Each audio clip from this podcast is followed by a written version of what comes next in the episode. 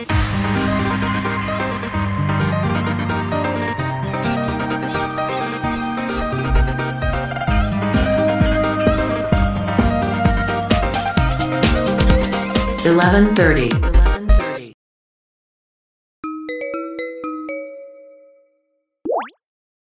お疲れお様疲れ様です 体長1.5メートルの小沢千尋ですすごいみんな何事かと思いますね急に。体調。そっさあかちゃん元気でしたか？元気です。私はうん。多分体長1.6メートルぐらい縮んでなければ。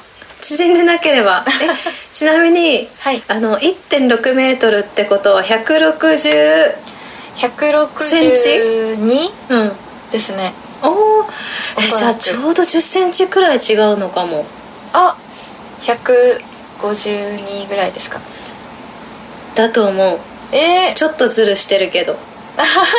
そうなんだ。うん。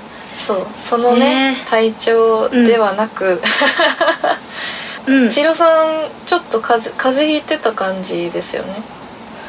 そうなんだよね。うん。実はこのねあの1130の配信が、うん。えっと、2024年になって今回初めてなんだけどそう私がちょっと体調を崩しちゃって何度かこうリスケさせてもらったんだよね。このさあちゃんとリモートをつなぐの。そうなんですよ。さらに遡ると、私が北海道に帰ってる時に対面で収録をしようっていうお話をしてたんですけどうん。大雪に見舞われまして、えー収録間に合わず。その時も延期になってその時ちょうど 飛行機も飛ばなかったんですよね、そうだよね。結局帰れなかったんだもんね東京に。そう。帰れなくって、なんか新千歳空港でちょっと観光っぽい北海道のご飯を食べて帰るみたいな感じになって、えー、そうだったんだ。うんそれはそれでなんかまあ大変だったろうけど新鮮だね。北海道の。ね。そうあの小樽のナルトを食べてました、空港で。おお あのチキンが苦手なさわちゃんがあれ？お肉が苦手なんだったっけ？なんか言ってなかったっけ？あのケンタッキー。あ ケンタッキーが苦手。かナルトは大丈夫だった。そうそう。ちょうどその話をクリスマスの時にしてたのかな、なんですけどうんうんうんそうだね。ねまさか年明けで。そこから。ナルトを食べると、そうナルトを食べてリスケリスケリスケと3そうなん回ありまして今日やっと喋れてるっていうね。嬉しい。感じですね 本当ね。だから実はこうリモートをつなぐのはめっちゃ久々なんだけどそのねあのエアジーのスタジオでは実はさリアルさわちゃんに年明け会えてるっていうね。お会いできましたね。ね。ちょっとさわちゃんの あのゲスト出演した「B ラジ」にも私ちょっと出させていただいたりなんかね。しちゃいましたけども。いやでも雪大変だったね、うん。本当に。はい。あの時だっいてや銭箱 JR が3日間くらい止まってて結局あのあとえー、大変だ。3日ぶりの再開ですみたいな感じだったんで相当でした。いやー北海道の皆さんどうでしたかね、その時期は。今は落ち着いている感じ？今落ち着いてて2月のね、終わり頃から3月上旬くらいの暖かさになってるって今日はなってた。あらちょっとあったかい。うん。だからそういうたくさん積もった雪が今溶け始めていてもうね道がぐちょぐちょっていう、これはこれで大変だなって感じ。歩きづらくて確かにそれで冷え込んじゃったらうん。またスケートリンクみたいにもなっちゃいますしね。ねえそうなんだよ。もう歩きやすい道を探すのが今すごく大変です。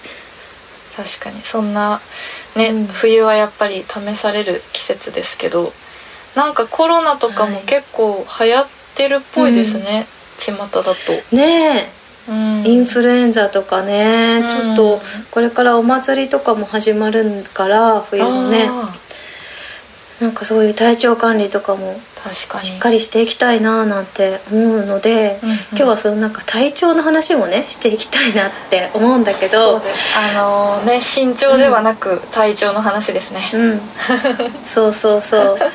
でその前にねなんかこう2024年になったので、ちょっと改めてお。1130がどんなものかっていうのをここでね一度紹介させてもらえたらいいんじゃないかなと思いまして。はい。去年の3月から始まって、今1130ってどんな番組かなみたいなある？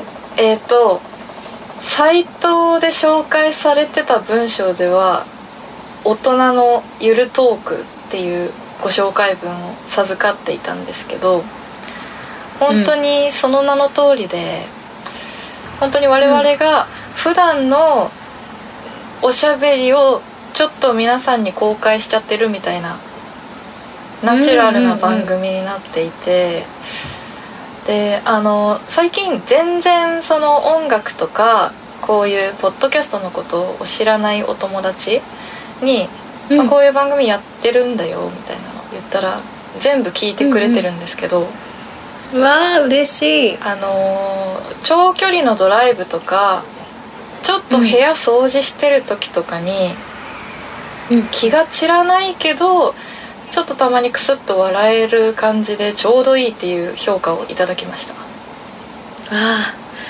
嬉しいですねなんか。嬉しいですね。妙な、うん、紹介だった。ありがとうございますさおちゃん。こんなんですいません。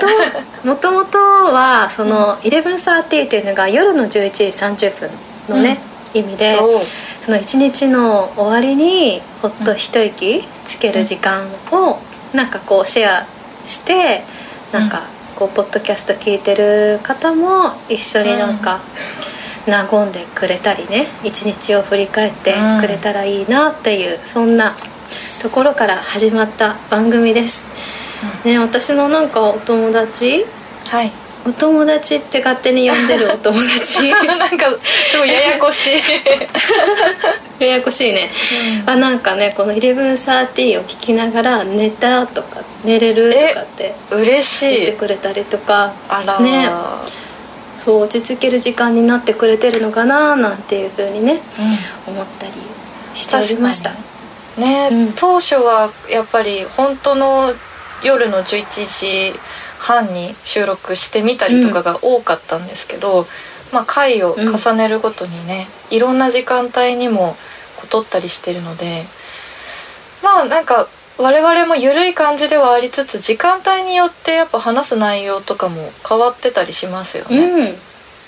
確かにそうだね、うん。なんかこの間それこそさわちゃんがね B ラ、エアジーの B ラジにゲストインしててそこに私もちょっと出させていただいたんですけどその時はい。にさわちゃんと話してて、うん。なんかそのさわちゃんと話すと急にお昼じゃなくお昼の番組だったんだけど お昼なのになんか本当夜の11時30分みたいな空気感にはなるなと思いつつ、でもやっぱりその時間帯によって喋る内容、うんなんかその温度感は11時30分なんだけど内容は変わってくるなっていうのをすごい思った。うんめちゃめちゃわかります。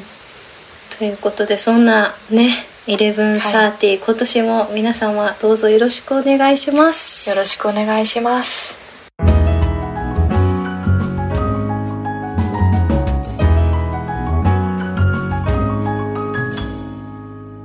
実はその体調を崩しちゃってディレクターさんが「体調大丈夫ですか?」って気を使ってそのメッセージをくれたんですよね、そう。そしたらその体調の体調が「体に長いの体調大丈夫ですか?」になっていて。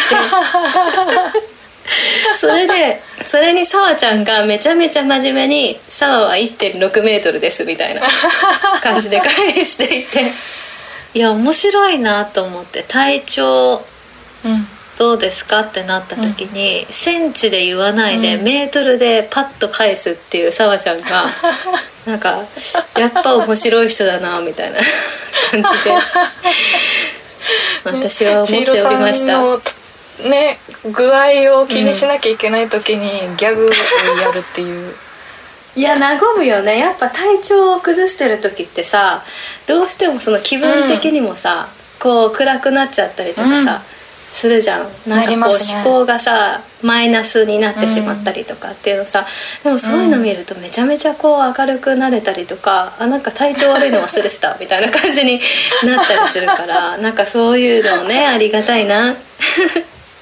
優しい あの失恋しちゃった時とかに YouTube のさあ。とか見てたりとかね、はい、めちゃめちゃ落ち込んでたはずなのに、うん、めっちゃなんかバカみたいな YouTube 見てめっちゃ笑ってる自分がいたりとかねしたことありますね。あったりして、うん、私も YouTube をあの家事をやってる時とかにすごいかけるんですけどもう8割方お笑いを見ていてえー、そうそれも、うん、まあ、テレビとかに出てる芸人さんもとっても面白いんですけど、うん、最近 YouTube からバズってきてる、もう逆に YouTube からテレビに出るようになったよみたいな芸人さんがすごい増えてて、そういうもう映像コンテンツとしてこう、うん、コントを作ってるよっていう人たちのばっかり見て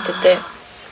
あのえー、面白いえー、でも千尋さんそういうの見てるイメージないけど、うん、結構お笑いとか見ますか、うん、私ねお笑い、うん、うとねそんなに見てる人に比べるとたくさん見てるってほどじゃないかもしれないけど、うん、最近面白いなって思ったのは、ヤーレンズ、えー、面白いなと思ったり。初めて聞きました。えー、そうすごいね。絶妙なんですよねちょっと説明できない。説明できない面白そう。うんとお笑いよりも中里依紗です。ばっか見てるからなんか。あれなんか日常をさらけ出してる人の YouTube とかを結構見て笑っちゃったり。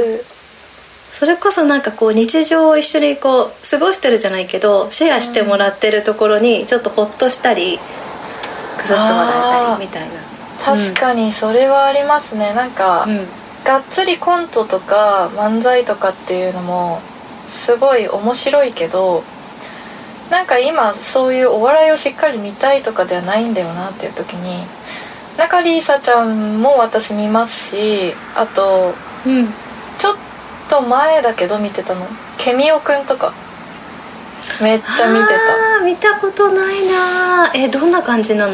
ケミオくんはなんかもう自由に過ごしているだけなのであの、うん、ずっと何かについておしゃべりをしてるか、うん、まあ、あとはなんかお友達と結構海外旅行に行ってみたとかっていうのを Vlog にしてあげてるので、うんうん、そのなんか友達同士の内輪のこうギャグとかノリとかっていうのをなんか思い出のビデオみたいな感じで編集して出しててで、え。ー、なんかそれ見てるだけで自分もその輪の中にいてなんかケタケタ笑ってる感じになっちゃうんですよね。うんうんでなんかなんとなくだけどさ自分もその輪の中にいるような気がしちゃうからやっぱりなんかこの方と波長の合うような方のね、うん、YouTube をこうやっぱ見ちゃったりとかね。あそうかもしれない。するんだろうなって。えー、ケミオさんか。ちょっとチェックしてなかったから見てみよう。あのすごい元気が出ますね、うん、えー、そうなんだ。そうオープニングのジングルみたいのが、うん、あの、うん、ヘアスプレーっていう海外の映画わかりますか、うんうん、あれの、まあ、テーマ曲みたいな最初の朝学校に行く時の曲を部分的にジングルにしてるんですけどなんかもうそれにケミオくんの顔が太陽と合成されてて太陽として上がってくるみたいな映像で始まるんですけど、やばい想像しただけで面白い。もうめっちゃ、うん、もうそれだけであ今日一日明るく過ごせるなみたいな感じになるというか。え えー、最高だ、うん、そうでもそんな中でもやっぱり若い、若いって言っても私よりちょっと下とかなのかな？ケミオくんとかは、あのやっぱり最近の世代の YouTuber の人だからなんかこうジェンダーの話だったりとかなんか例えば今彼はニューヨークに住んでるんですけどまあ、アメリカで生活するとこういう問題が実際はあるよとか赤裸々にそういうのもたまに話してくれたりするのが聞いててリアリティがあって面白いなと思って。へえすごい。なんかそういうメッセージ性もありつつ、うん、自分のこともさらけ出しつつっていうね感じなんだね、うん、そういう人今すごい増えてますよね、かもこう普段からこう自分のことをねいろんな方面でさらけ出してくれていると、うん、そういうなんかこう難しい課題だったりとかそういうのを話してくれた時にすごいスッと入ったりとか、はい、なんか聞こうって思えたりとかっていうのするなっていうのをね。うん、ね、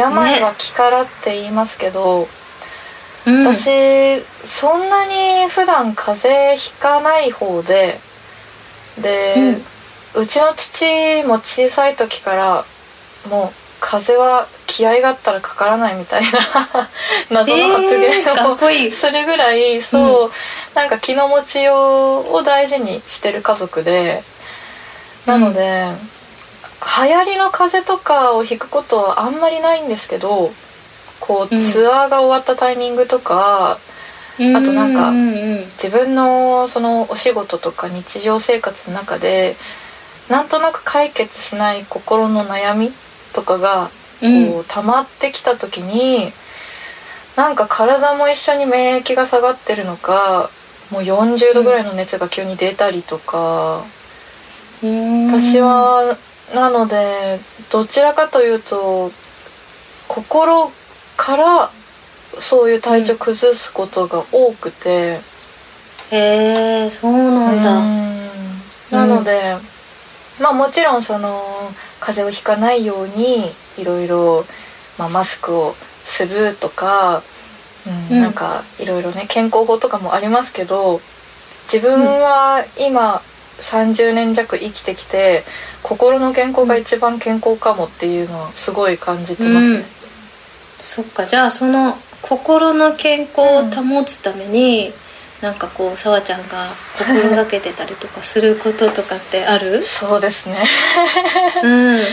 えっと我々って結構こう1年間のざっくりしたスケジュールとか、うん、まあ、うん、自分で決めれるとはいえやっぱりお仕事を組み立てていく分こう予定が詰まりがちじゃないですか。で、うんうんうん、もうそれをこなしていくだけの日々だと私はものすごいストレスがどんどん溜まってしまうのであのノープランで休みの日にその瞬間やりたいって思いついたことをやるっていうのは結構、うん、そういう頭の使い方を大事にしてますね。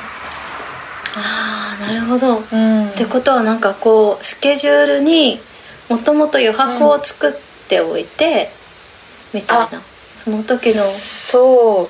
余白作るようにしてますね。週に1回とか、うん、あとなんか、一日中お仕事をしてしまうとなんか、いいスタートが切れた時はいいペースで転がっていくけどそれがなんかスタートの時点でなんかあんまり良くないなとかっていう時に今日はもうやめだと思って、あのーうん、ちょっと電車乗って表参道歩いたりとかしてます。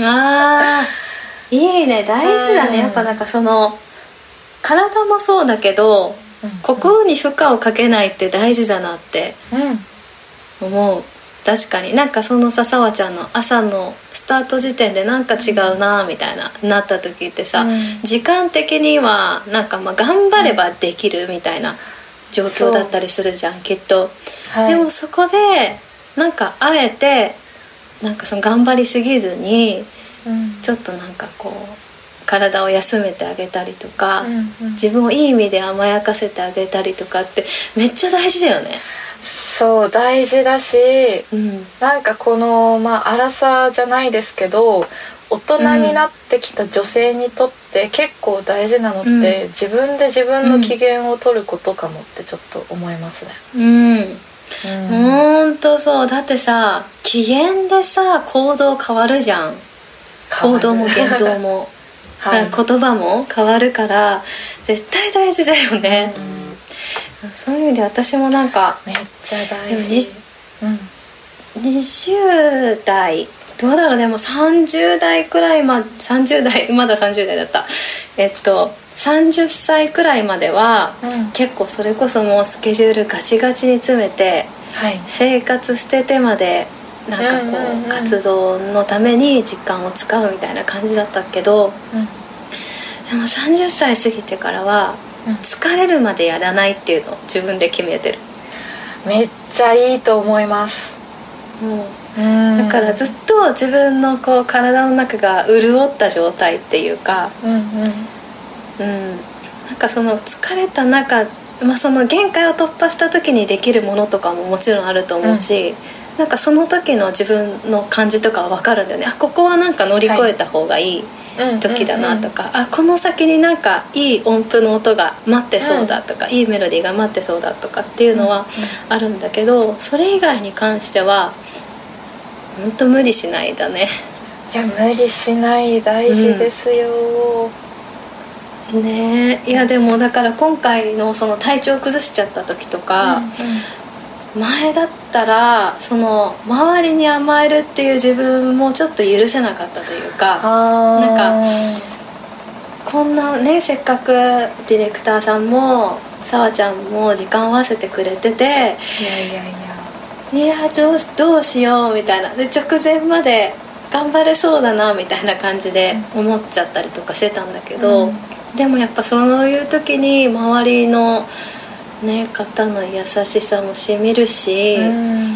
なんかねそれをなんか言えないとかって思う人もね中にはいるかもしれないけど、うん。でも言った方が絶対、うん。絶対っていうかその迷惑かけちゃってる部分はあるかもしれないけどうん。結果的になんかそのパフォーマンスが上がったりうん。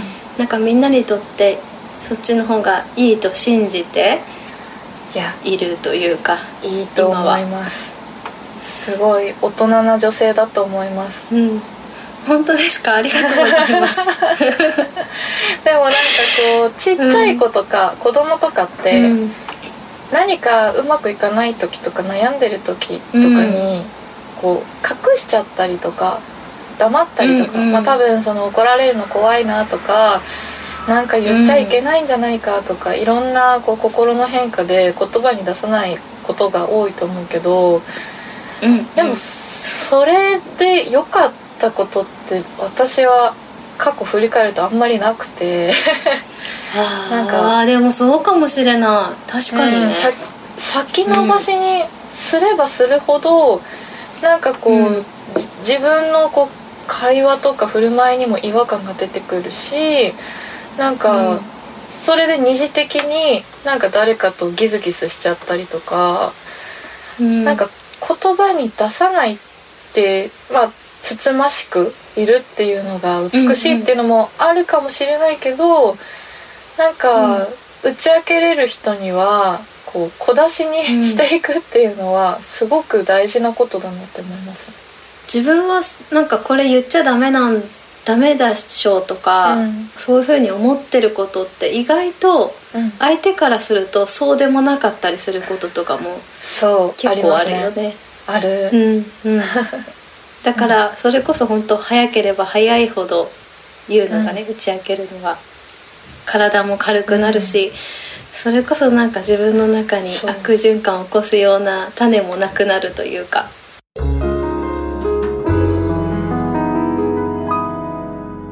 最近こう SNS とかを見てる時に、本当に今年に入ってからいろんなニュースがあってでなんか、まあ大きい事故とか事件とかの他にも、まあ、日常の中にこう紛れてる人と人との会話とか言葉の問題っていうのがすごく見えるんですけどなんか今まさにそれがこう時代のテーマなんだなって思っていて、うん。多分かつては自分の意見を伝えるってこと自体があまり良くないっていうのがワンクッションあってそこからじゃあ自分っていうものをどんどん発信していこうとか個人のうん。こう言葉の力みたいなのにフォーカスして、たくさんいい方に今言ったみたいにちょっとストレス発散になったりとか協力ができたりとか、仲間見つけることができたりとか、っていうのが起こってきてじゃあそれが普通になってきて今、まあ、例えばそのあんまりこう綺麗じゃない言葉とか人を攻撃してしまう言葉とかっていうのを逆に主張として出す人たちがいたりとかしてでその言葉のパワーで心の元気がなくなっちゃう人っていうのがもう目に見えてたくさんいるなっていうのを感じるので、なんかこうさっき気持ちをこう伝えるとかそういう発信する言葉をちゃんと発信しようっていうのもそうだし、なんかこう相手に対して言葉を使う時にその言葉っていうもののエネルギーがあるからこうトゲのある言葉とか人を攻撃する言葉は言っちゃいけないんだなっていうのを最近はすごい考えてました。うん、えさあちゃんはさうん。なんかトゲのある言葉言っちゃったなとかさ、まあ、はい。過去とかでもいいんだけどさ、そういうこととかってあったりするの？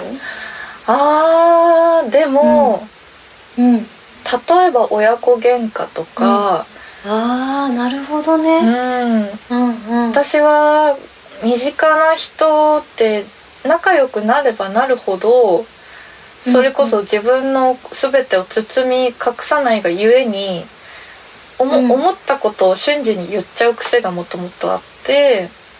なんで、こう納得がいかないこととかすごく嫌だって瞬間的に思ったことをうん。自分は悪意がなくてもそのままこう強い口調で伝えると受け取った人が結構ダメージがあるんだなっていうのを生活の中ですごく学んででもちろんその家族と喧嘩してる中で自分が逆に言われてすすごく傷ついた言葉とかもたくさんあって、うんうん。でもそれも含めてあのうん。ちゃんと話し合うように気をつけ出したというか、うん。この言葉言われたらすごくショックだったとか、この言い方はあのあなたは大丈夫かもしれないけど自分はすごくコンプレックスがえぐられちゃうとか、うん。なんかうんうんうん。その自分の心情っていうのは逆にすごく伝えるようにはなってきたんですけど、うん、そうか。いや言葉って本当深いね、うん。深い、うん。なんかさあのそう。最近その大人なゆるトークみたいなね。うん「イレブンサーティ言ってもらって、はいで大人ってなんだろうみたいなちょっとね、うん。考えたりした時に、うん。あのこの間たまたまさはい。妹の子供が女の子の4歳なんだけどその4歳の女の子がすごい大人だなって感じた瞬間があって なんかそれがね今さわちゃんが話してたことにちょっと通ずる部分があるかもしれないななんて思ったんだけど、うん。なんか、うん、と何だったかななんかご飯をこう食べようご飯の準備をしてたんだけど、うんうん。その子がご飯を食べる準備を、まあ、パッとしなかったんだよね。うん。なんか。なんかその椅子に座らなかったかなんかそんな感じで、はいはいで妹、まあ、お母さんが、うん。ママが「もうなんか何々ちゃん嫌だ」みたいな感じで言ったんだよね。ありますね。うんうん。その何々ちゃん嫌だって言ったら、その何々ちゃんが、うん。あのうわーんって泣くんだよね。あ悲しくなっちゃったそう。泣くんだけど、ん。でもそのなんで嫌かっていうのをちゃんと言葉で話す話していて。うん「ねえママ私のこと嫌だって言うからすごい悲しかった」っていう言うの。ちゃんと伝えてくれて。そうそう。なんか普通その4歳だったらさ、うん。なんか自分がそのなんか準備をしなかったこととか、うん。別のことでなんかこうなんて言うんだろう言い訳だったりとかうん。なんか理由をつけたりとかしたくなっちゃうと思うんだよね、てか私の年齢でもそういう時あるんだけどさ。でもそこをうん。そこをなんかちゃんと本当になんか本当の本当の嫌だったところにたどり着いて、うん。ママに私のことが嫌だって言われたことが嫌だったってすご言っていて。その年にしてすごいですね、うんうんそうだからなんかそれ聞いた瞬間にめっちゃ大人と思ったしなんかその気持ちを伝える。ってなんかすごいねなんかいろんなやっぱ表現があるし自分の気持ちに気づくっていうことがなんか一番難しいことかななんて思ったり。そうかもしれないですね、なんか、うん私の最近の考え方なんですけどうん。例えばちょっと怒りっぽい人とかなんか嫌な言い方をしているなっていう人ってまあ生きてると出会ったりするじゃないですか。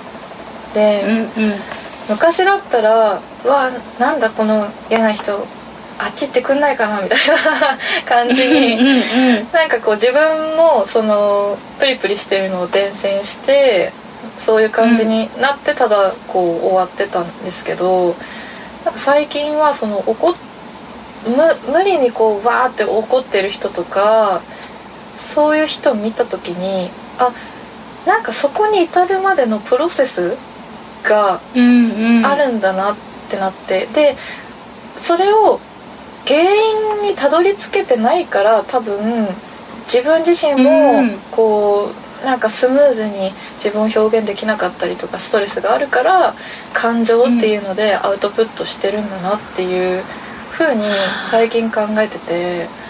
なので、うん。あのまあいつもじゃないんですけど自分が会話ができる人だったら、こう怒ってる人とかになんでそんなに怒ってるのかっていうのをとにかくいろんな角度からたくさん会話してで、うん。会話していくとなんか実はちょっとこういうところが自分の中にあってとかなんか話し出すひ、方とかがいて。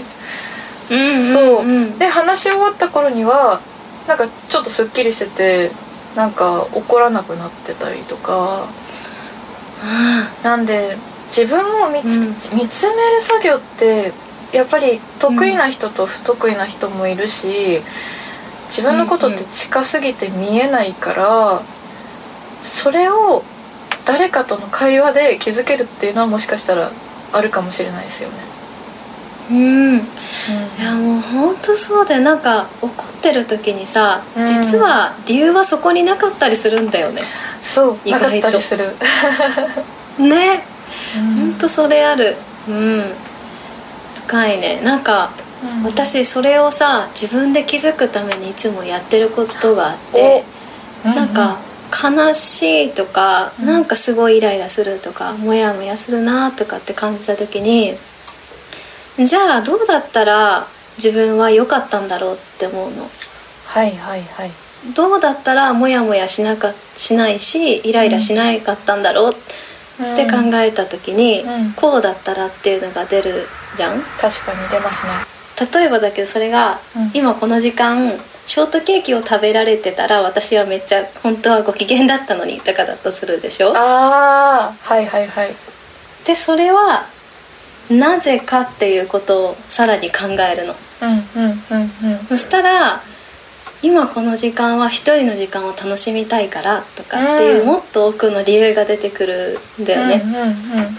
だからそれが本当の理由その怒ったりモヤモヤしちゃったことの本当の理由になってるっていうかだから誰かに何かをされたとか、うん。人のせいに今自分がしてることが理由じゃなくて本当は自分がやりたいことがそこにあったとか、うん。なんかそうやってね出てくるんだっていうことにこう気づいて、はい。最近はそうやってなんか自分の気持ちを深掘りしてみるっていうことをすごい。やってみてる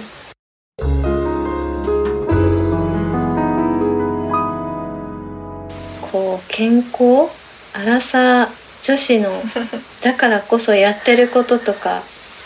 やってることあるかな、うん。けど私は逆に体調にた、対してというか体のケアに関してはうん。ものすごく雑なタイプなので。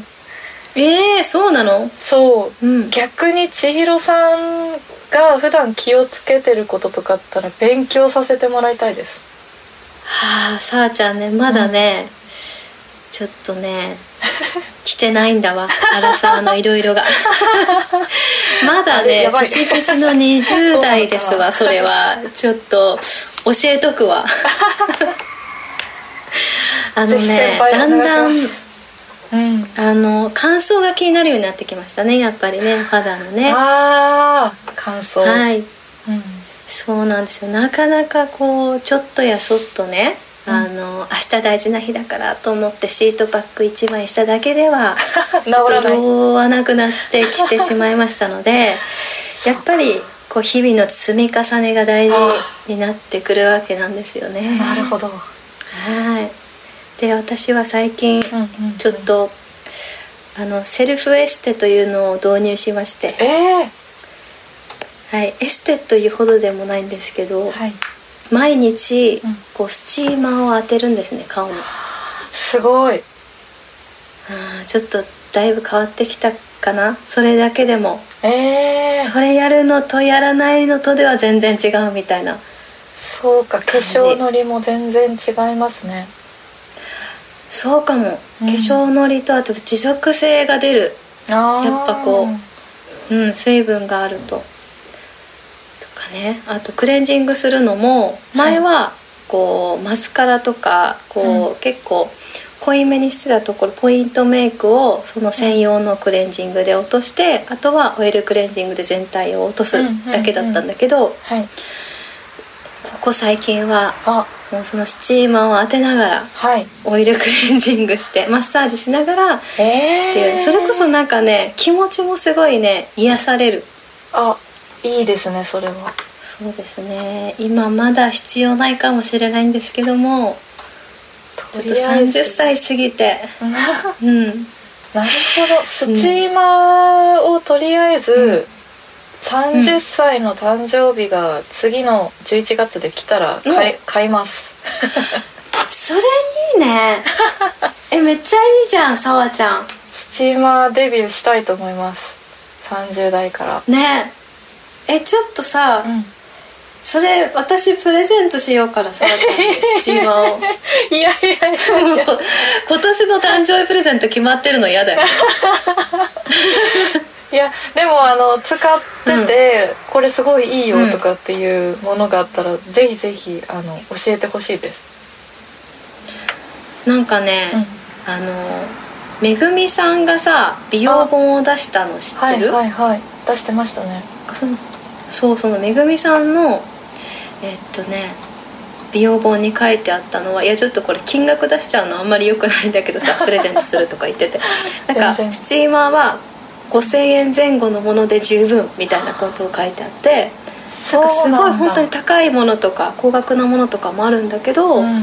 それくらいのものでとにかくなんかこう毎日続けるのが大事みたいな感じでそっか書いてあった。高額出して、一発、まあいい感じにやっとけばいいだろうではなくコツコツうんうん。積み重ねることの方がより効果があるってことですね、見たい。それは有益な情報。ねえ。いやちょっとでもその頃にはきっとまた新しいねうん。もしかしたらスチーマーとかがいろいろ出てるかもしれないしちょっと今年の10 11月？はい11月です。はい。スチーマーを楽しみにしててください。やばい。ちょっとニコニコしちゃう。嬉しすぎます。でもさその前に買い買いたくならないか？まあ買いたくなったらまた別のアラサーグッズを送るわ。もしその頃アラサーの三種の神器的な。これおすすめだよっていうのがあれば。いやーじゃあ私もなんか、あのまだ千尋さんが知らない、うん。これはアラサーの生活をより豊かにするだろうっていうグッズを見つけたらお送りします。わめっちゃ楽しみ。探さないとな。でもなんかそうやって年を重ねていっても、まあいろんな変化がある中で楽しみながら情報交換しながらみんなでワイワイやってたいですよね。うん、うん。確かに。そうだね。やっぱそうこうやって話したりするだけでもすごい元気になるし、うんうんうん。いね、こういう時間ってやっぱり大事だね。や大事です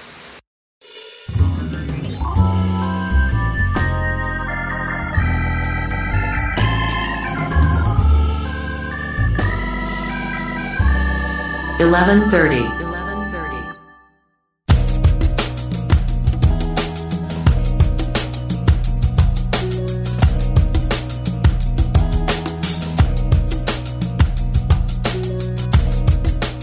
改めましてこんばんは小沢千尋ですサワですいやいやいやいや、はい今日も念願のね収録で、いや本当にありがとうございました。ー今日も楽しかったです。かなりゆるくちょっと久しぶりだったから、うん。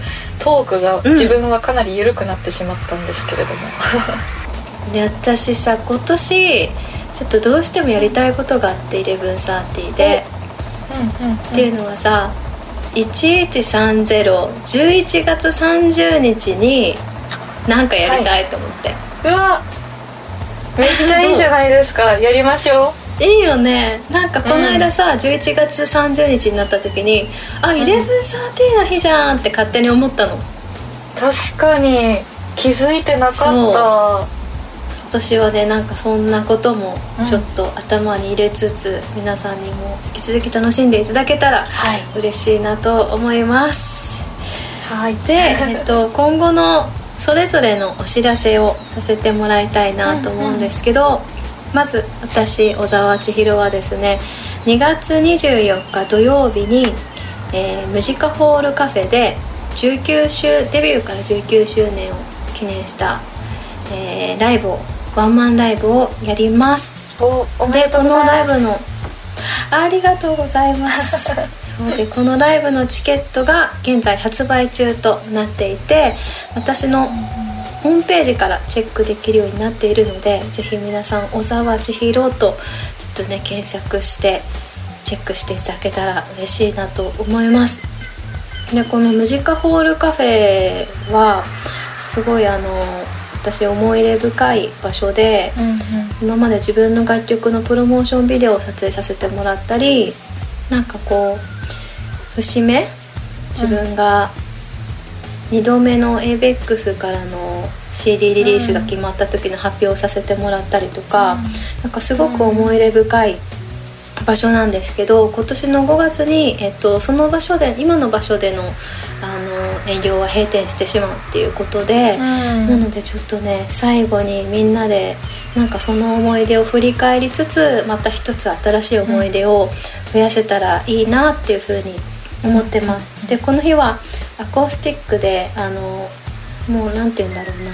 本当にアットホームな感じでみんなと距離が近い音にダイレクトにこう包み込まれるような空間になったらいいなと思っているのでぜひ皆さん最後ね遊びに来ていただけたら嬉しいです。よろしくお願いします。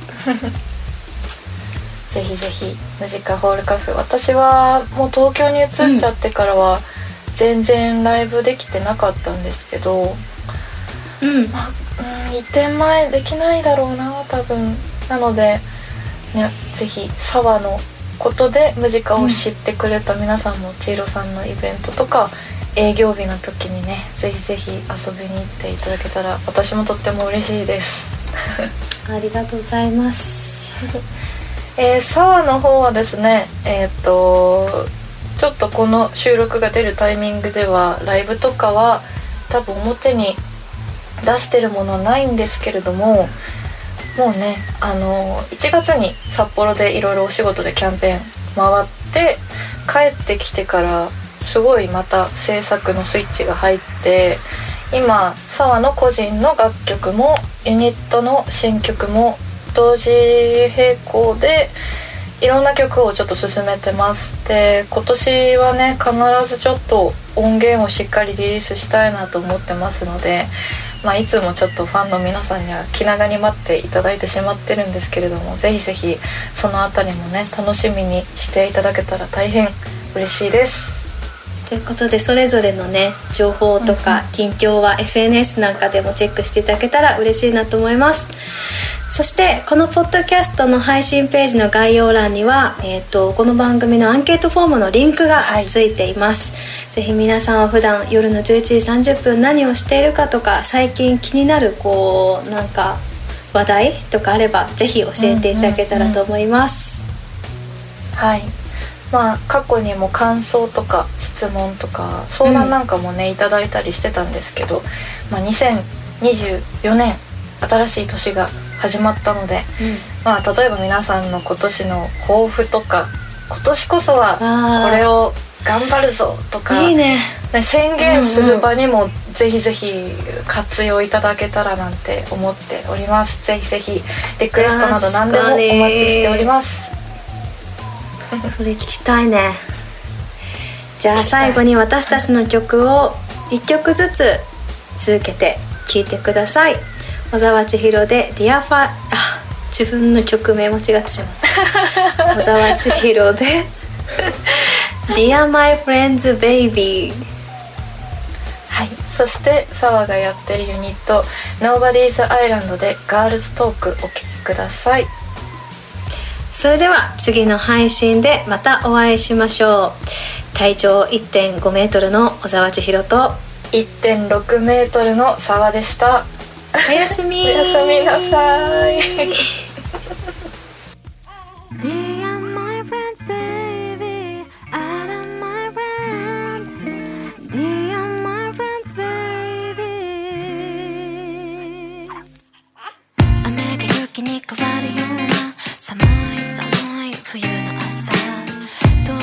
から LINE 届いたチェッケだった心の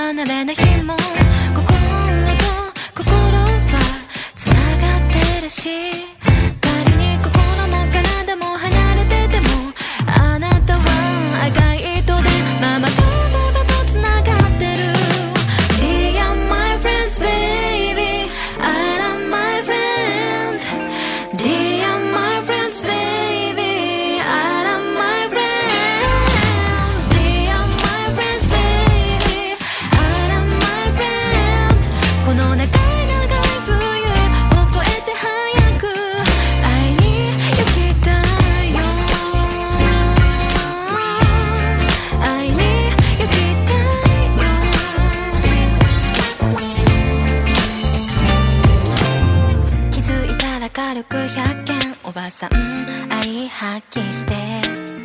お祝い何送ろうか？遠慮はなしでお願いします。それならこれがいい届いた少し生まれる前の日付をベストフェンスずっとなたを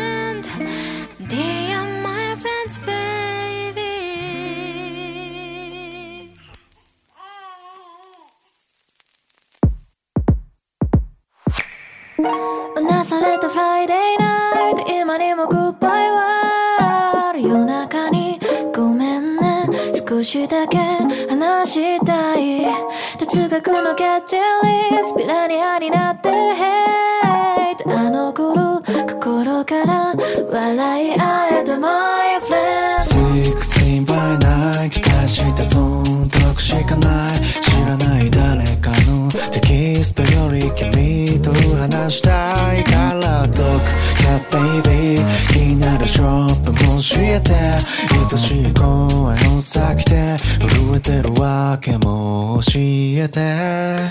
ベルベットの海を進んで。ウェッティシャツの旗をかけて。ウーハンフロンでイヤフォン天井を walk with you そして君がいればそれだけでいいドーベルは笑える音にして Goodbye 奪は控えめに消えたくなった今は空想へ逃げ込んで Drawing 少しの違うう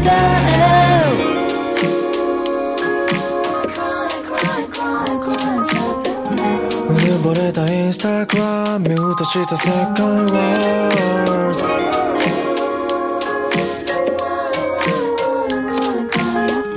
落ちてゆく TikTok タイム秒針に沿ってた24 bits 鮮明にシェア on let's get